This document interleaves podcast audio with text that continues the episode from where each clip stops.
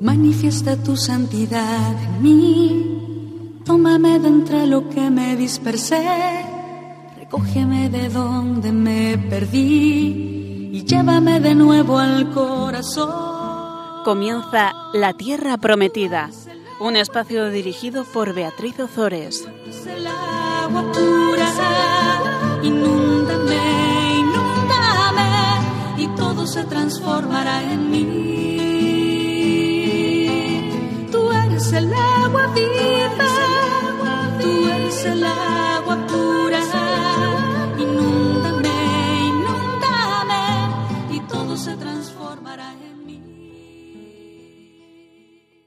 Buenas tardes, queridos oyentes de Radio María. Aquí estamos un miércoles más compartiendo con ustedes la palabra de Dios en el programa La Tierra Prometida. Buenas tardes, José Ignacio. Muy buenas tardes a todos. Vamos como siempre a rezar el Magnificat con la Virgen y después comenzamos el programa. Proclama mi alma la grandeza del Señor. Se alegra mi espíritu en Dios mi Salvador.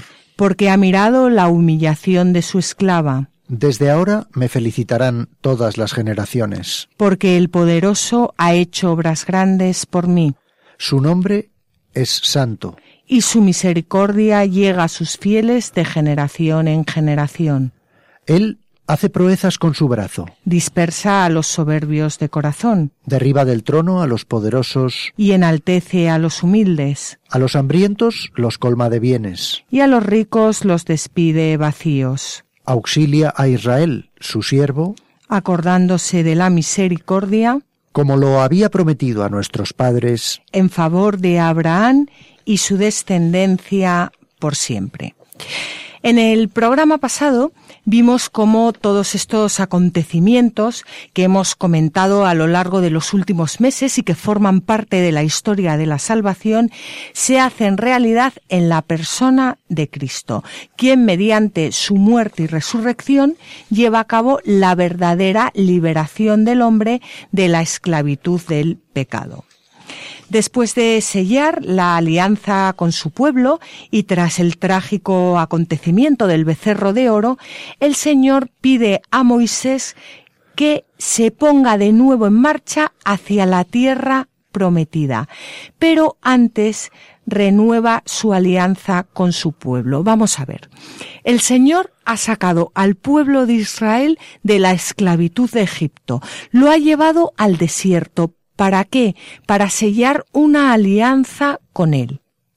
El pueblo de Israel sale de Egipto como individuos, como personas, no como pueblo, como los hijos de Israel. Y el Señor los saca de Egipto para sellar una alianza con ellos.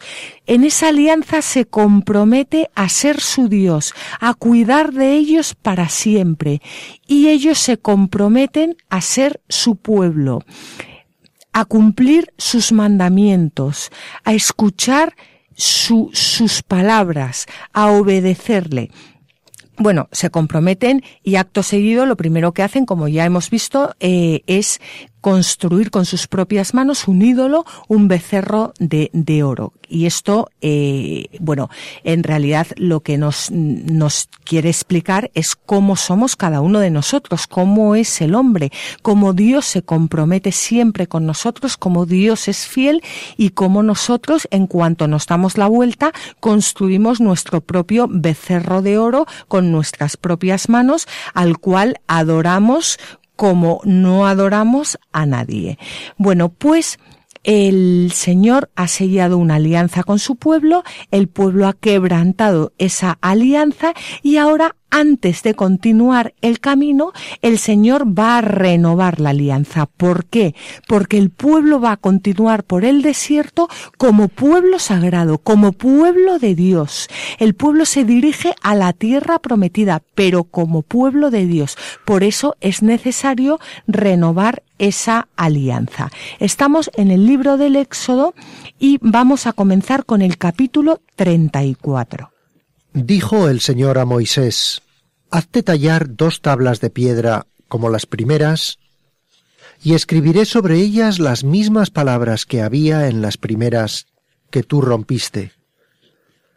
Prepárate para mañana y sube temprano al monte Sinaí. Permanece allí en la, en la cima de la montaña. Nadie subirá contigo, ni aparecerá nadie en toda la montaña, ni siquiera el ganado menor o mayor pastará en la ladera de la montaña.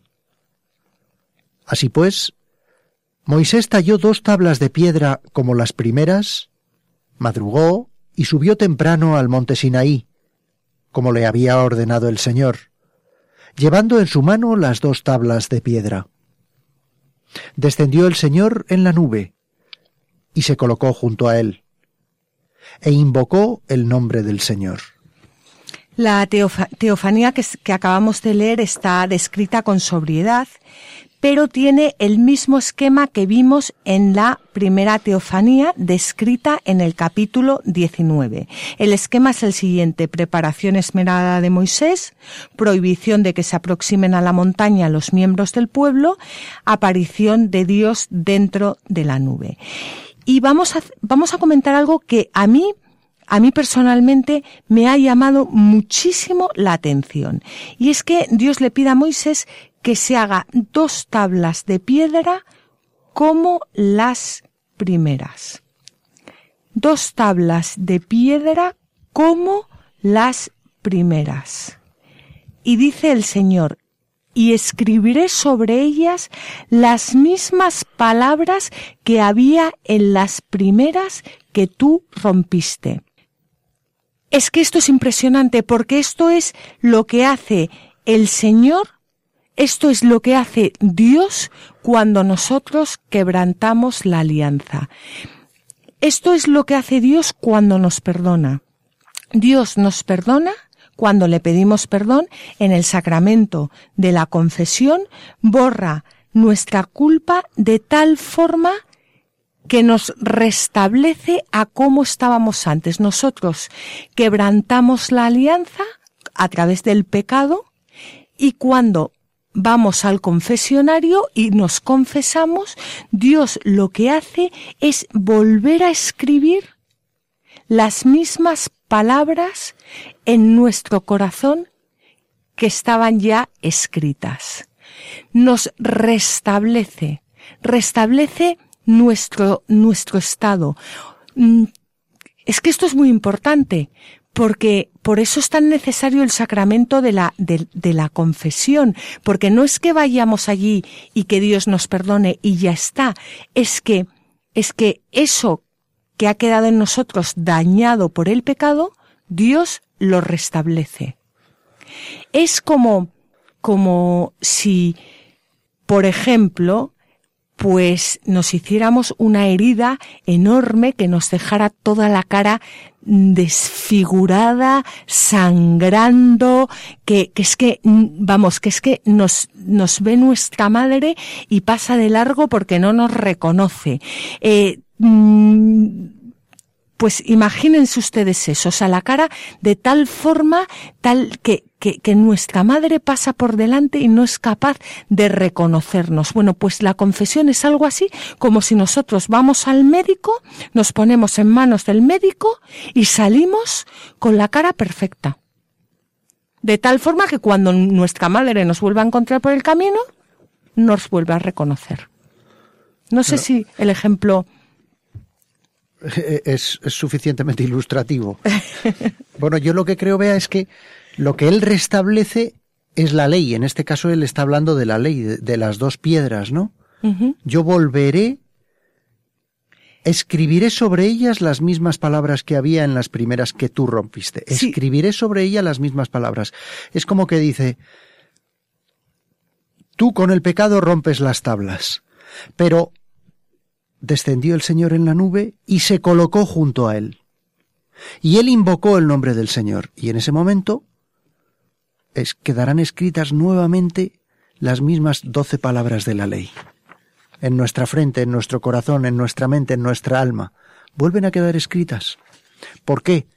Porque son eternas. Claro, pero José Ignacio, no olvides que estas, mm, que, estas palabras, estas palabras que él escribe sobre, sobre las, las tablas de piedra, son la prefiguración de esas palabras que él escribe en nuestro corazón tras la muerte y la resurrección de Jesucristo. Por lo tanto, esto está hablando de lo que, de lo que ocurre, de lo que o sea, es, es, como un anuncio de lo que ocurrirá después. Por eso estaba hablando yo del sacramento de la confesión, porque está hablando de que Él restaura esas palabras que es Él en nuestros corazones. Bueno, pues, pues como, decía José Ignacio ahora que, que, no solo las restaura, sino que desciende, desciende y se coloca, se coloca eh, junto a nosotros. Y esto es exactamente eh, lo que ocurre cuando nosotros invocamos el nombre del Señor. Y a la invocación de Moisés, el Señor responde manifestándose a sí mismo.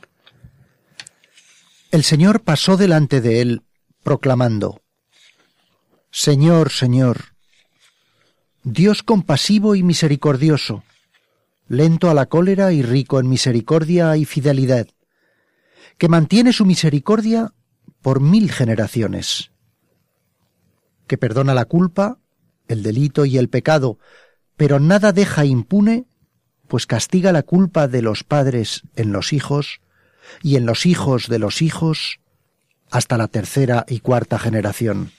Pues este, este texto que acabamos de leer en principio puede resultar un poco complicado, pero cuando uno lo lee 700 veces empieza a entenderlo un poco, porque nos habla de Dios como compasivo y misericordioso, lento a la cólera y rico en misericordia y fidelidad. Y dice que mantiene su misericordia por mil generaciones, es decir, siempre porque claro, por mil generaciones es un sinónimo de siempre, que mantiene su misericordia siempre, que perdona la culpa, el delito y el pecado, pero nada deje, deja impune, pues castiga la culpa de los padres en los hijos y en los hijos de los hijos hasta la tercera y cuarta generación.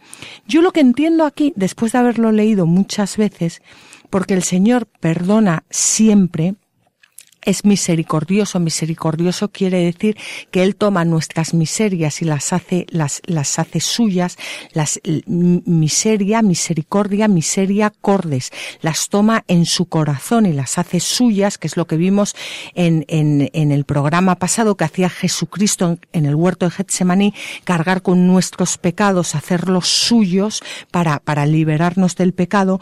Bueno, pues el Señor perdona siempre. ¿Qué ocurre?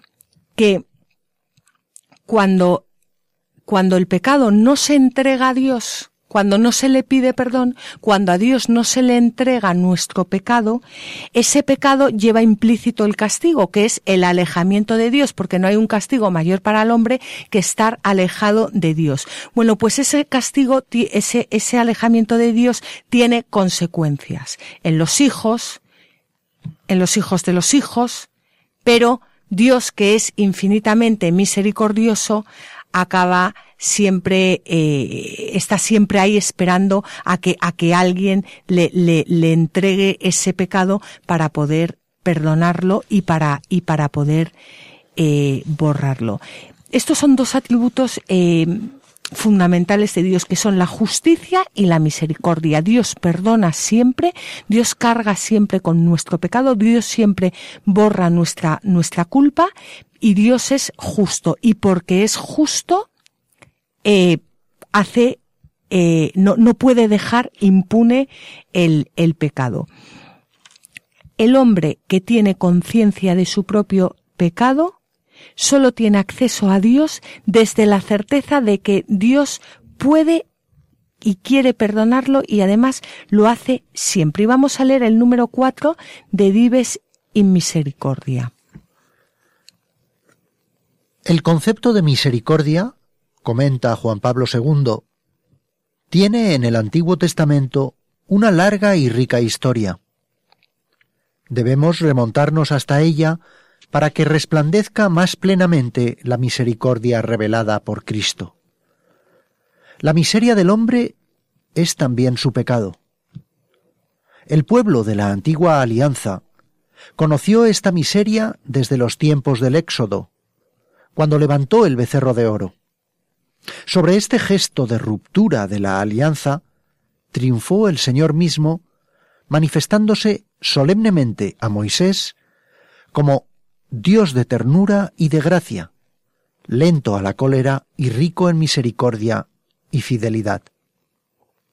Es en esta revelación central donde el pueblo elegido y cada uno de sus miembros encontrarán, después de toda culpa, la fuerza y la razón para dirigirse al Señor con el fin de recordarle lo que Él había revelado de sí mismo y para implorar su perdón. La justicia y la misericordia de Dios, por supuesto, alcanzan su plenitud en Jesucristo, que cargando con nuestros pecados, como ya hemos dicho antes, redime a todos los hombres. Y vamos a leer un comentario de Paterio. Heredamos, en verdad, el pecado original de nuestros padres, y si no somos lavados con la gracia del bautismo, llevamos incluso los pecados de nuestros padres, porque hasta ese momento somos uno con ellos.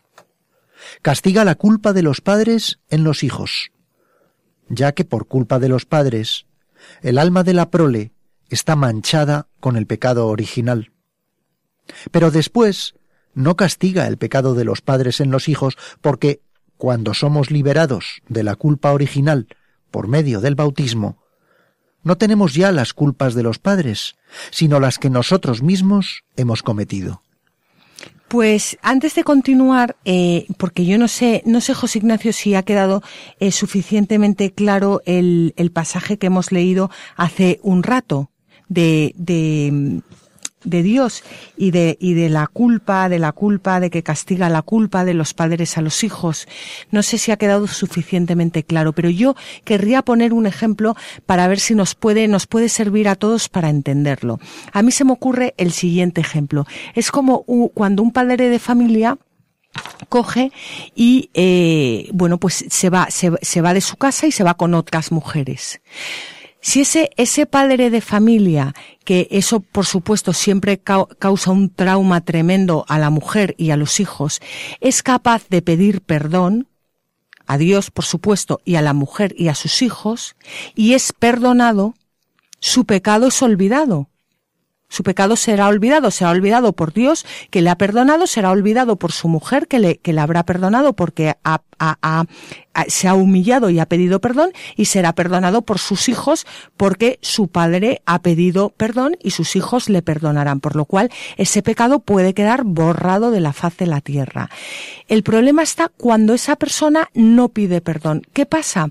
Que no es que Dios no le quiera perdonar y no es que su mujer no le quiera perdonar y no es que sus hijos no le quieran perdonar, es que al no pedir perdón, ese pecado causa muchas heridas tanto en la mujer como en los hijos, que se van transmitiendo a través de heridas de generación en generación. Y todo es porque ese pecado ha quedado ahí sin perdonar. Y yo creo que esto es lo que nos quería eh, decir este texto.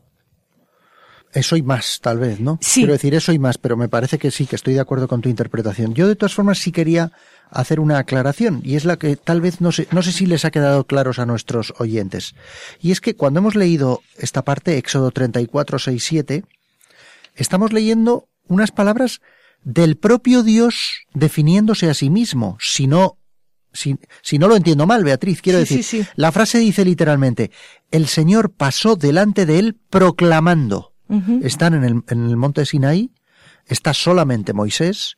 Acabamos de leer que descendió el Señor en la nube y se colocó junto a él. E invocó él el nombre del Señor, y en ese momento el Señor pasó delante de él proclamando. Fue Dios el que dijo de sí mismo lo siguiente. Señor, Señor, Dios compasivo misericordioso, lento a la cólera y rico en misericordia y fidelidad, que mantiene su misericordia, se está definiendo a sí mismo. Es, la frase es que eh, yo no sé si es una cuestión de traducciones, pero, pero cuando lees la frase y dices Señor, Señor, Dios compasivo y misericordioso, parece curioso que sea el propio Dios el que esté diciendo de él mismo eh, esté construyendo así la frase, ¿no? ¿Entiendes lo que te, lo que te quiero decir? Pero de todas formas de esto, eh, José Ignacio puede, o sea, hay dos interpretaciones. Una es que lo dice el Señor y otra es que lo dice Moisés. Pero va todo en línea con lo que tú has dicho, porque las dos son válidas. Si lo dice el Señor, es válido. Pero si lo dice el Señor, es exacta, es, perdón, si lo dice Moisés, es exactamente lo que tú estás diciendo, porque si lo dice Moisés, es porque ha visto al Señor. Sí, porque es la invocación, tal vez, e invocó el nombre del Señor, dice el texto. Entonces, tal vez es esa la invocación, es decir, las palabras que el Señor pone en él. Sí. Sería algo así, ¿no? Sí. Sí, y cómo se manifiesta cuando le invocamos, como ese, ese Dios rico en misericordia que nos perdona siempre, que viene junto a nosotros, que borra nuestra culpa, que borra nuestro pecado y que quiere curarnos siempre. Yo creo también bueno, o sea, tal vez estoy diciendo lo mismo que has dicho tú, pero con otras palabras, ¿no? E, es el pecado queda perdonado por la misericordia de Dios. Y además, como tantas veces hemos dicho en este programa, en concreto el mundo católico tiene el sacramento de la confesión, que no tienen otros cristianos y que es una verdadera pena, porque es una, es una gozada, ¿no? Disponer de ese recurso maravilloso que limpia nuestra alma. Pero no solamente eso, sino que lo que es evidente es que si nuestro pecado queda perdonado, nuestras acciones tienen unas consecuencias. Hay pecados que solamente cometemos contra Dios, pero muchas veces ocurre que esos pecados tienen repercusión en los que nos rodean. Y, principalmente esos que nos rodean son nuestra mujer, nuestros hijos, nuestras familias, nuestros compañeros de trabajo, nuestros jefes, nuestros empleados, nuestros amigos, etcétera, etcétera. Ahí es donde es muy difícil que entre, quiero decir, entra la misericordia de Dios, pero nosotros tenemos que responder de, esos daños causados. Por supuesto. Esos daños que no son en sí mismo el pecado, sino las consecuencias del pecado. Y esas consecuencias tienen tienen una repercusión a nuestro alrededor, en lo familiar, en lo social, en lo, en todos esos aspectos, ¿no? Y ahí es donde, de alguna manera, lo que Dios está diciendo en esa frase es como una especie de lección cívica. Está diciendo, oye, cuidado porque tus pecados no solamente soy yo el que responde de ellos, que los voy a ahogar en, el inmenso océano de mi misericordia, sino que además tú vas a tener una serie de consecuencias con los que te rodean, tú y tus hijos. Pues sí. Y, vamos a ver qué, qué, hace ahora eh, Moisés ante las palabras del Señor. Moisés al instante se postró en tierra y le adoró, diciendo, Señor mío, si he hallado gracia a tus ojos, camina, Señor, en medio de nosotros. Cierto que este es un pueblo de dura cerviz, pero tú perdona nuestra culpa y nuestro pecado y recíbenos como heredad tuya. Estas peticiones serán constantes en la vida del pueblo y en la vida de cada hombre que reconoce a Dios.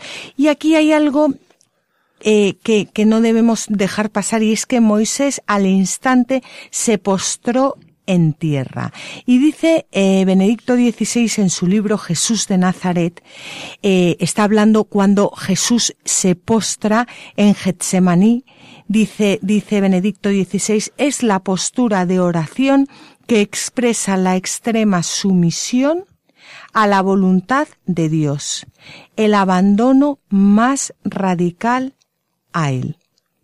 Es que el trato con Dios te lleva a postrarte en tierra. Es que cuando, cuando tú invocas al Señor y el Señor se presenta delante de ti y, eres capaz de entender a ese Dios que se manifiesta como eh, misericordioso y compasivo, es que la actitud es es esta, es postrarnos en tierra y adorarle. Y cuando no hacemos esto, es que algo algo no está eh, funcionando en nuestras vidas. Es que no estamos entendiendo a Dios. Es que, es que no, no, no terminamos de, de, entender quién es este Dios rico en misericordia. A mí, a mí me parece, vea, que esta frase de Moisés es una frase muy humana. Es una frase muy de todos nosotros.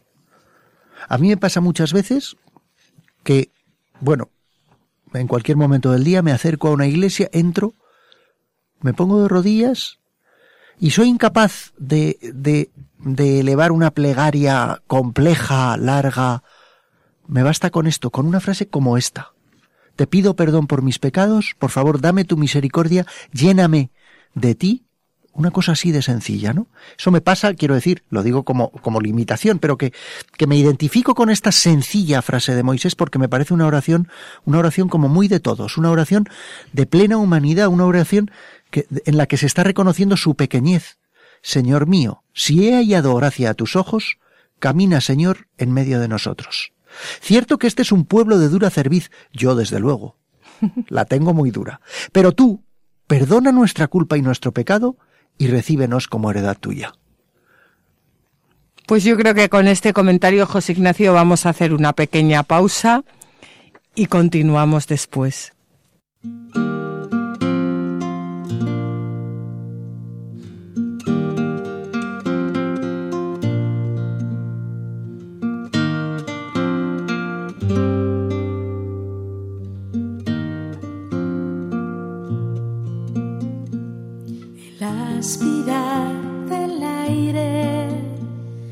Canto de la dulce filomena, el soto y su donaire, en la noche serena,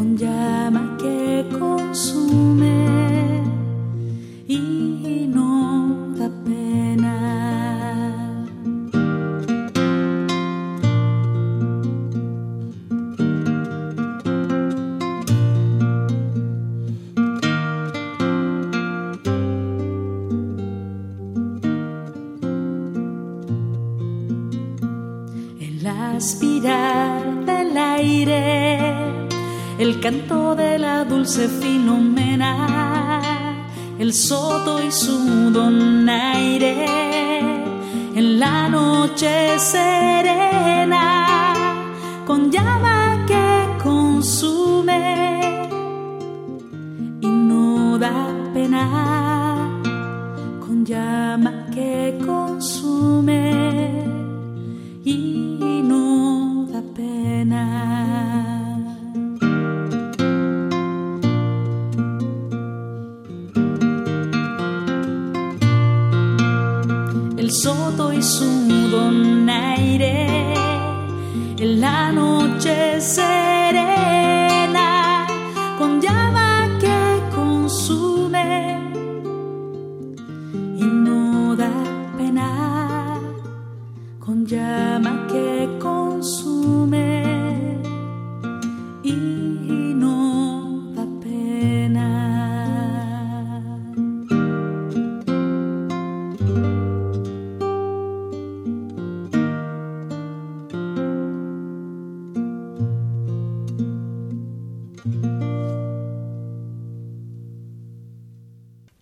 Recordamos, queridos oyentes, que estamos en el programa La Tierra Prometida. Estábamos comentando la renovación de la alianza entre Dios y su pueblo después del acontecimiento del becerro de oro y vamos a continuar leyendo el capítulo 34 del libro del Éxodo. Vamos a leer los versículos 10 al 17 en el que el Señor responde aquellas palabras que Moisés acaba de dirigirle. El Señor le respondió, He aquí que establezco una alianza. Ante tu pueblo entero realizaré maravillas como nunca se han hecho en ningún país ni nación.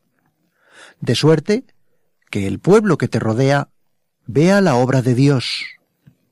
Pues yo voy a realizar por medio de ti, cosas que causen terror. Guarda bien lo que hoy te ordeno.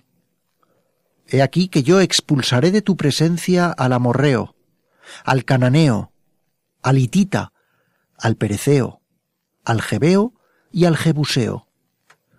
cuida de no establecer pacto con los habitantes del país en el que vas a entrar, para que no sean como una trampa para ti. Antes bien, destruiréis sus altares, derribaréis sus estelas y destrozaréis sus aserás. No te postrarás ante otros dioses, porque el Señor se llama Dios celoso, es un Dios celoso.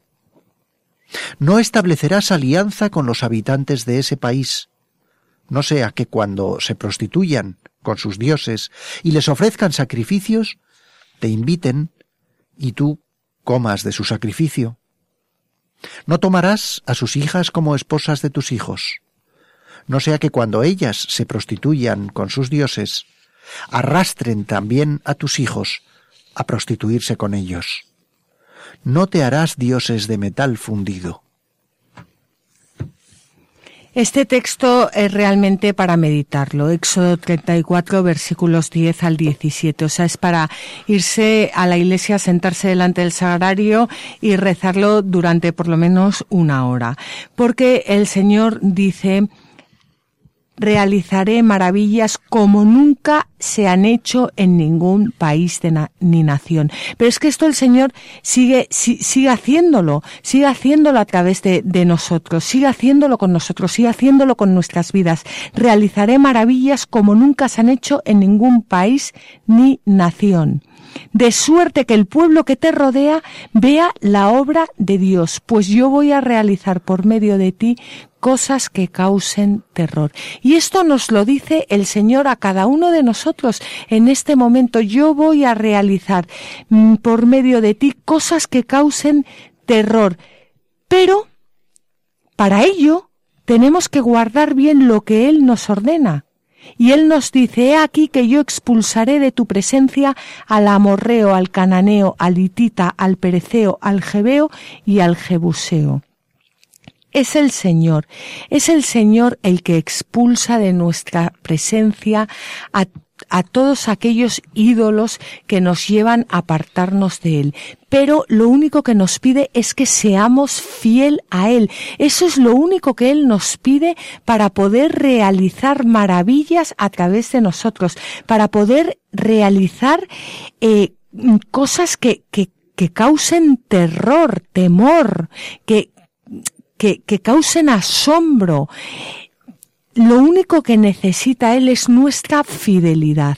Él cuenta con que somos pecadores, Él cuenta con que estamos llenos de miserias, Él cuenta con que, por lo menos en mi caso, que soy súper burra, Él cuenta con todo eso, pero es Él el que expulsa todo, todos aquellos ídolos de nuestras vidas, pero le tenemos que dejar porque muchas veces le, le decimos con la boca que queremos seguirle, pero luego hacemos todo lo contrario. No somos fieles a Dios. Nuestro problema es una falta de fidelidad a Dios y, y, y generalmente es algo en, que ocurre en nuestras vidas, eh, pues porque se rompen los matrimonios muchas veces, pues por falta de fidelidad, que ya no hablo de irse con otra persona, por sino por falta de fidelidad a ese sacramento que un día se, se selló con la sangre de Cristo en la Eucaristía y que nos hemos olvidado de él falta de fidelidad a nuestros hijos, falta de fidelidad a nuestras amistades, falta de fidelidad a nuestros compañeros de trabajo. Pues el Señor lo único que nos pide es que seamos fieles y que no hagamos pactos con los ídolos. Porque hacer pactos y alianzas con los pueblos eh, politeístas, con los pueblos que adoraban a muchos dioses, con los con las personas que adoran a muchos dioses hoy en día significa reconocer a sus dioses y exponerse al peligro de su idolatría. Y Dios es el único Dios verdadero y por eso no admite ni el culto a otros dioses ni la adoración idolátrica a las imágenes y así nos lo cuenta San Cesario de Arles. Creyendo como creemos que por la gracia del bautismo se nos han perdonado todos los delitos y pecados. Si después establecemos amistad con los mismos vicios y pecados, al prestarles consentimiento por la concupiscencia o la lujuria, esa relación, indudablemente, nos acarrearía a la perdición. Bueno, pues esto es lo que, lo que el Señor nos quiere decir a través de, de estos versículos que acabamos de leer del capítulo 34 del Éxodo. La idolatría ciertamente es el pecado más grave y desde luego el más condenado en la Biblia. Vamos a, a leer un punto del catecismo que nos, nos habla de la idolatría y yo creo que lo explica muy bien. Es el punto 2113. La idolatría no se refiere solo a los cultos falsos del paganismo. Es una tentación constante de la fe. Consiste en divinizar lo que no es Dios. Hay idolatría desde el momento en que el hombre honra y reverencia a una criatura en lugar de a Dios. Trátase de dioses o de demonios, por ejemplo el satanismo, de poder, de placer, de la raza, de los antepasados, del Estado, del dinero, etc. No podéis servir a Dios y al dinero, dice Jesús. Numerosos mártires han muerto por no adorar a la bestia, negándose incluso a simular su culto. La idolatría rechaza el único señorío de Dios. Es, por tanto, incompatible con la comunión divina. Bueno, pues eh, esto es lo que lo que el Señor nos dice a lo largo de, de, de pues de, de, toda la Biblia en realidad lo que nos han dicho los profetas eh, del Antiguo Testamento lo que anunció eh, San Juan el Bautista lo que dijo Jesucristo cuando nació em, lo, lo, que proclamó San Pablo por el mundo entero mm, todos los apóstoles lo que mm, vivieron los primeros cristianos que no, no, o sea, que Dios es un Dios celoso. Quiere decir que es un Dios único, que no, no se puede compartir con, con nadie porque no, no admite, no admite otros dioses. Y eh, el Señor continúa ordenando una serie de preceptos eh, cultuales que vamos a saltarnos, están en los versículos 18 al 26 del capítulo 34 del Éxodo y termina con la siguiente indicación. El Señor dijo a Moisés, Escribe estas palabras, porque a tenor de ellas establezco alianza contigo y con Israel. Moisés estuvo allí con el Señor cuarenta días y cuarenta noches. No comió pan ni bebió agua, y escribió sobre las tablas las palabras de la alianza, los diez mandamientos. Las palabras que el Señor da a Moisés son la base sobre la que se sostiene la alianza. Y esta es la clave, que toda alianza se fundamenta sobre palabras, ya sean humanas, en el caso de los pactos entre hombres, como divinas y humanas, en el caso de los pactos entre Dios y los hombres. Si el hombre prescinde de estas palabras, prescinde de la alianza. Y si el hombre no construye su casa sobre las palabras que fundamentan su alianza, la casa se derrumba. Y esto, eh, como ya hemos dicho antes, ocurre, por ejemplo, en el matrimonio. Cuando eh, muchas veces mm, dos personas rompen, rompen, quebrantan esa alianza porque porque han olvidado las palabras de esa alianza, porque han olvidado las palabras sobre las que fundamentaron esa alianza, porque han olvidado que esa alianza está eh, fundamentada sobre la palabra de Dios y sobre la sangre de Dios, ratificada con la sangre de Cristo. Entonces, eh, esto que acabamos de leer es muy importante porque el Señor le dice a Moisés, escribe estas palabras porque a tenor de ellas establezco alianza contigo y con Israel. A tenor de esas palabras, que es lo que tantas veces nosotros olvidamos en nuestras vidas. Y yo muchas veces le recomendaría, bueno, muchas veces no siempre, recomendaría a las personas, o sea, tanto a, a los sacerdotes eh, como, como a las personas eh, que, que, que, que están casadas, pues que de vez en cuando leyeran, leyeran esas palabras sobre las que han establecido su alianza. Porque, porque les ayuda a encontrarse a sí mismas. Porque esas personas son lo que dicen esas palabras. Porque se han unido a ellas a través de la sangre de Jesucristo. Y el problema es que cuando olvidamos estas palabras, olvidamos lo que somos y olvidamos nuestra identidad y no podemos seguir actuando como lo que somos, que somos somos hijos de Dios.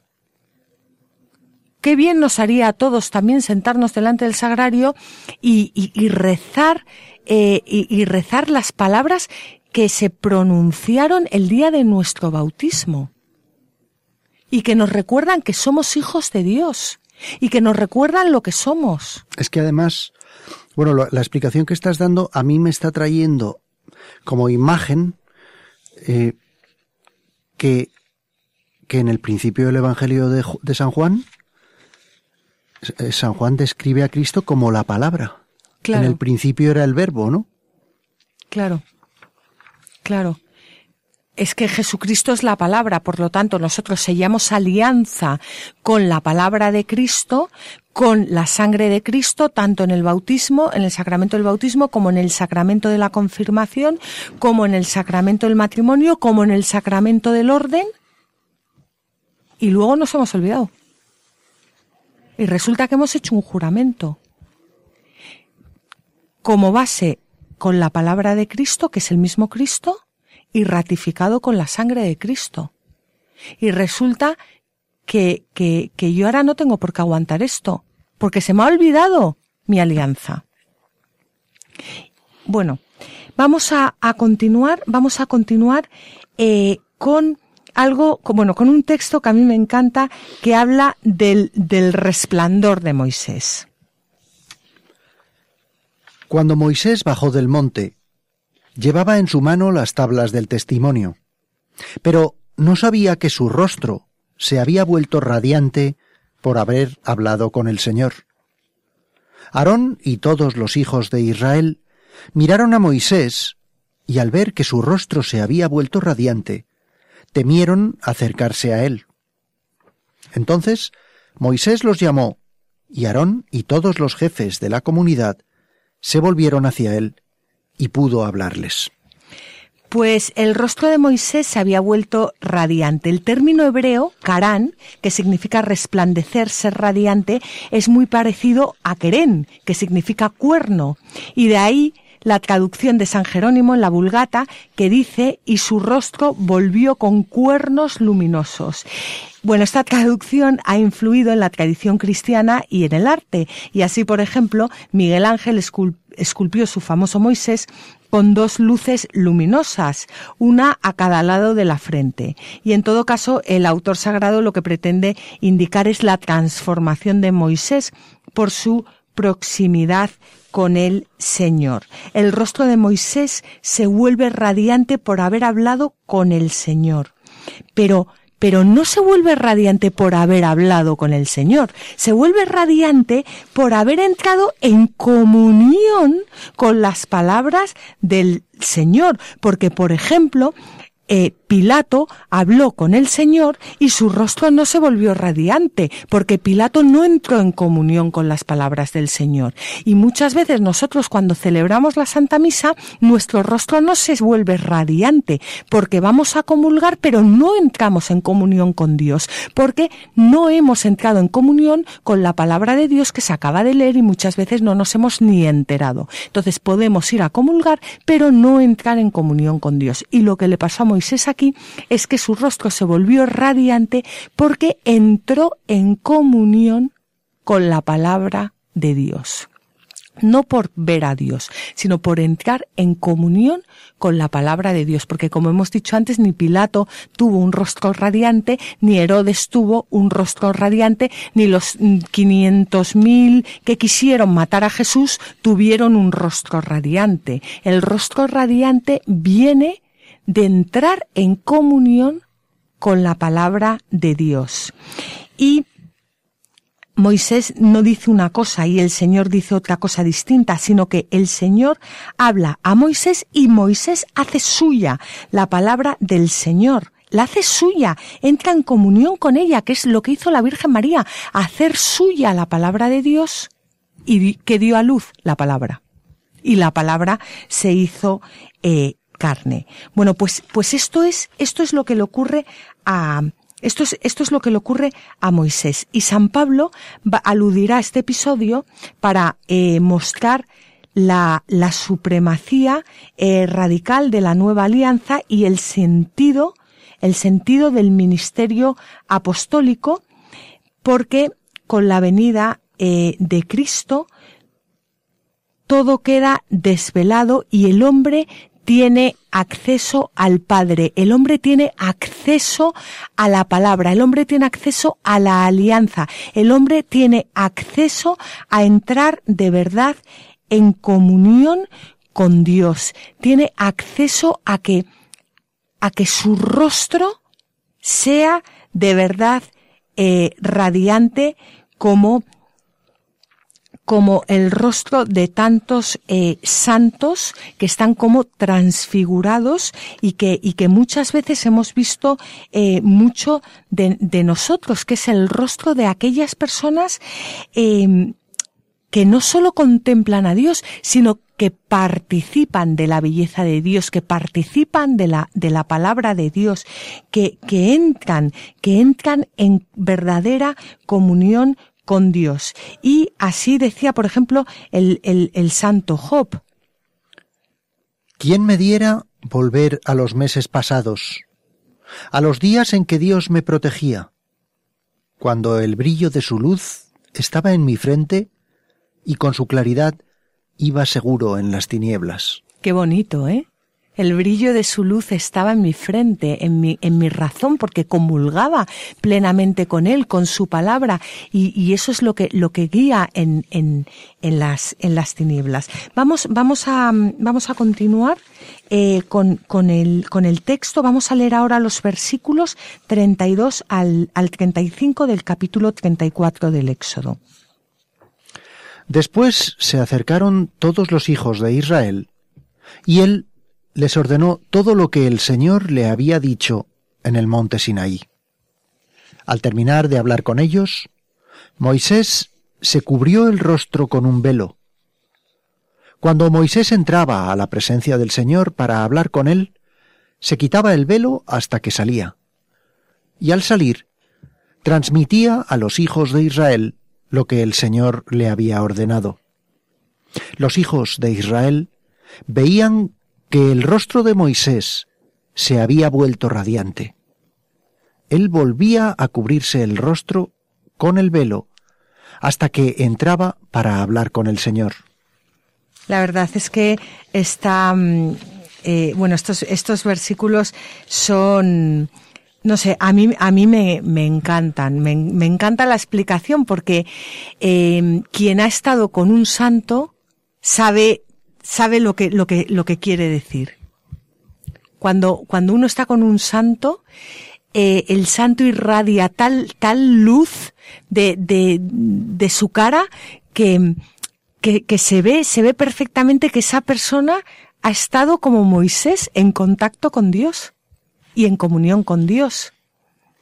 Y, el, el, libro del Éxodo, porque acabamos de leer los, los, últimos versículos del capítulo eh, 34, pero el, libro del Éxodo que acaba en, el capítulo eh, 40 Mm, vamos a saltarnos estos, estos capítulos entre el 34 y el 40 porque más o menos se repite lo que, lo que ya hemos estado viendo en estos programas, pero no vamos a dejar los, de leer los últimos eh, versículos del, o sea, al final del libro del Éxodo, los versículos 34 al 38 del capítulo 40. Vamos a leerlos para ver cómo acaba este libro.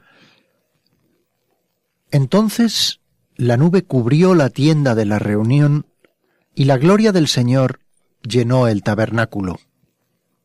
Moisés no podía entrar en la tienda de la reunión, porque la nube moraba sobre ella y la gloria del Señor llenaba el tabernáculo. En todas las etapas, Cuando la nube se levantaba del tabernáculo, los hijos de Israel se ponían en marcha. Si no se levantaba, no partían hasta que se levantara.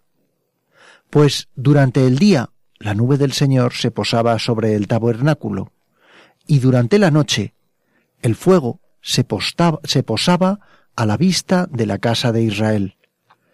Así en todas las etapas.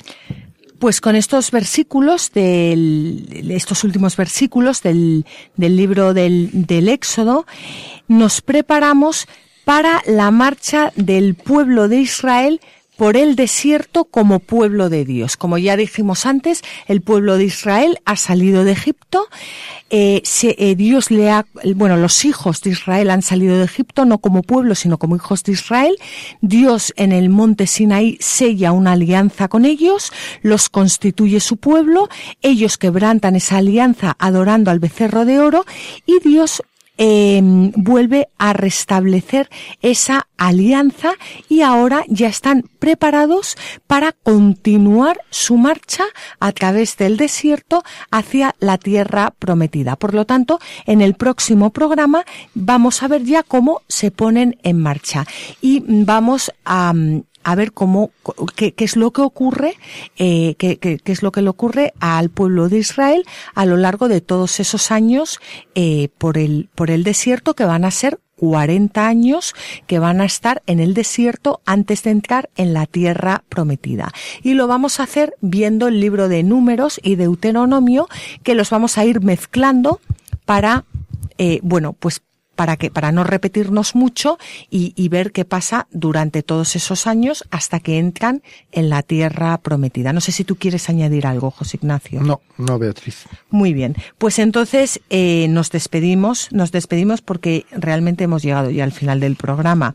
Les damos las gracias por, por haber estado este rato con nosotros. Eh, les recordamos que el miércoles que viene pueden escuchar el programa Hagamos viva la palabra y que estaremos de nuevo con ustedes dentro de, de 15 días. Si quieren pedir algún programa grabado de La Tierra Prometida o de cualquier programa de Radio María, pueden hacerlo en el teléfono 902-500-518 en la página web www.radiomaria.es. Pueden escribirnos a la dirección de correo electrónico la tierra prometida y pueden escuchar eh, los programas de la Tierra Prometida también en la dirección www.latierraprometida.es. Les animamos como siempre a que cojan sus Biblias y no dejen de leerlas, meditarlas y rezarlas, porque en los libros sagrados el Padre que está en los cielos sale amorosamente al encuentro de sus hijos para conversar con ellos. Mis rocas ya no harán daño a nadie, mis montes se harán camino para todos. Mi pasto abundante medicina será para todo el que coma de mí. Yo seré la tierra que emana leche y miel. Así concluye en Radio María La Tierra Prometida con Beatriz Ozores